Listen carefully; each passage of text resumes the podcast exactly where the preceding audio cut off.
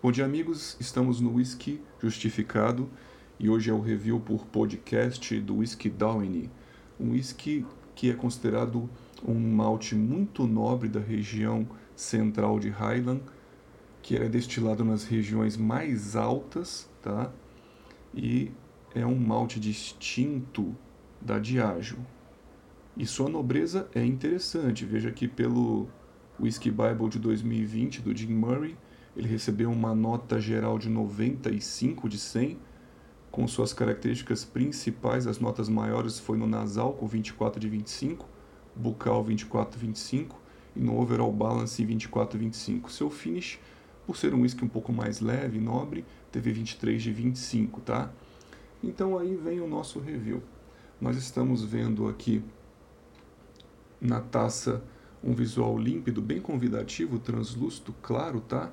Ele é um light gold ou um amarelo palha, um, um dourado um pouco mais leve, tá?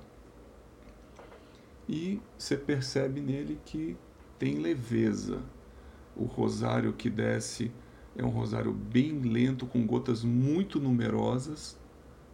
Isso é bem interessante, então não são gotas espessas, elas são gotas muito numerosas e lentas, mostrando uma maturação lenta de 15 anos um destilado com uma, uma leveza impressionante, uma oleosidade baixa e forma esse rosário com muitas gotas. O que, que ele tem no nasal que é muito interessante? Principalmente frutados. Ele, ele é muito frutado, uma potência grande, tá? Você consegue perceber mesmo com o nariz longe da taça e ele lembra frutas cítricas de gomos, como laranjas, e, e ao ponto de maduras até passadas. Tem também frutas brancas cozidas, tá? como maçã, como damasco, e ele já puxa bastante aí para o frutado, floral, e aí ele também traz um pouquinho do floral perfumado do maracujá, e o floral amargo de própolis, ele traz também os aromas da, da madeira, começam a brotar em camada mais abaixo, como baunilha, o mel, mel já é um mel um pouco menos viscoso, um mel mais leve como o mel de cereais. Isso traz muito dulçor ao conjunto, esse floral perfumado de maracujá, junto com o frutado de cítricos, junto com o, o própolis e esse doce do mel.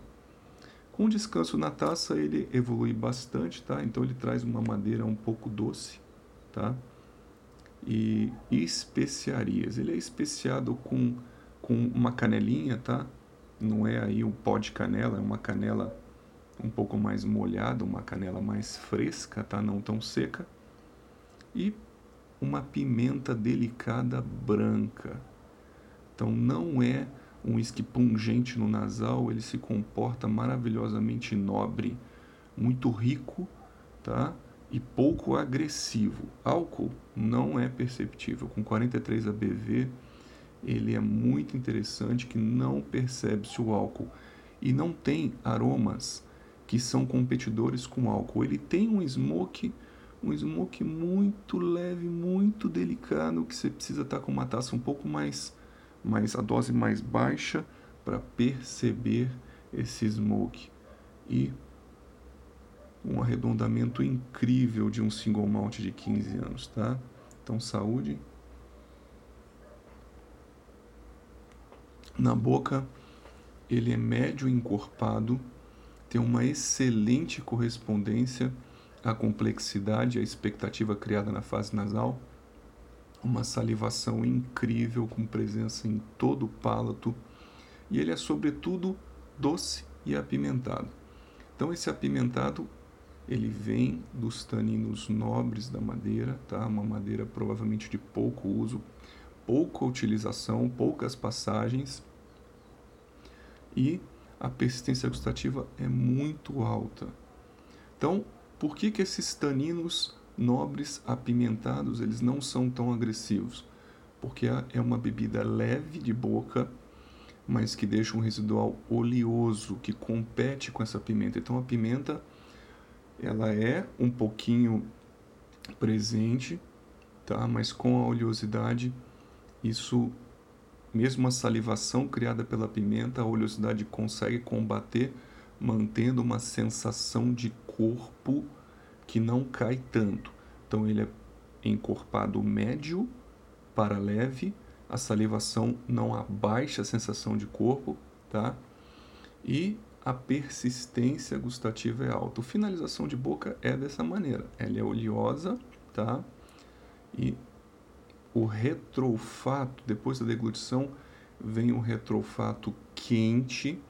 Então, existe vasodilatação, existe uma presença de, de, de álcool potente que dá uma sensação de retrofato quente e vem aquela fumaça leve às frutas. Então, um malte muito delicado, muito leve, tá? Um malte distinto da Diageo, um malte que tem uma garrafa com rótulo com excelente custo-benefício e que precisa de uma concentração maior para ser degustado. Então isso daqui é para os amantes de Highland, tá? As amantes de turfa não vão buscar aqui uma, um turfado muito potente, mas ele tem um smoke muito delicado final, tá? Então, um abraço para vocês e a gente se vê nos próximos podcasts.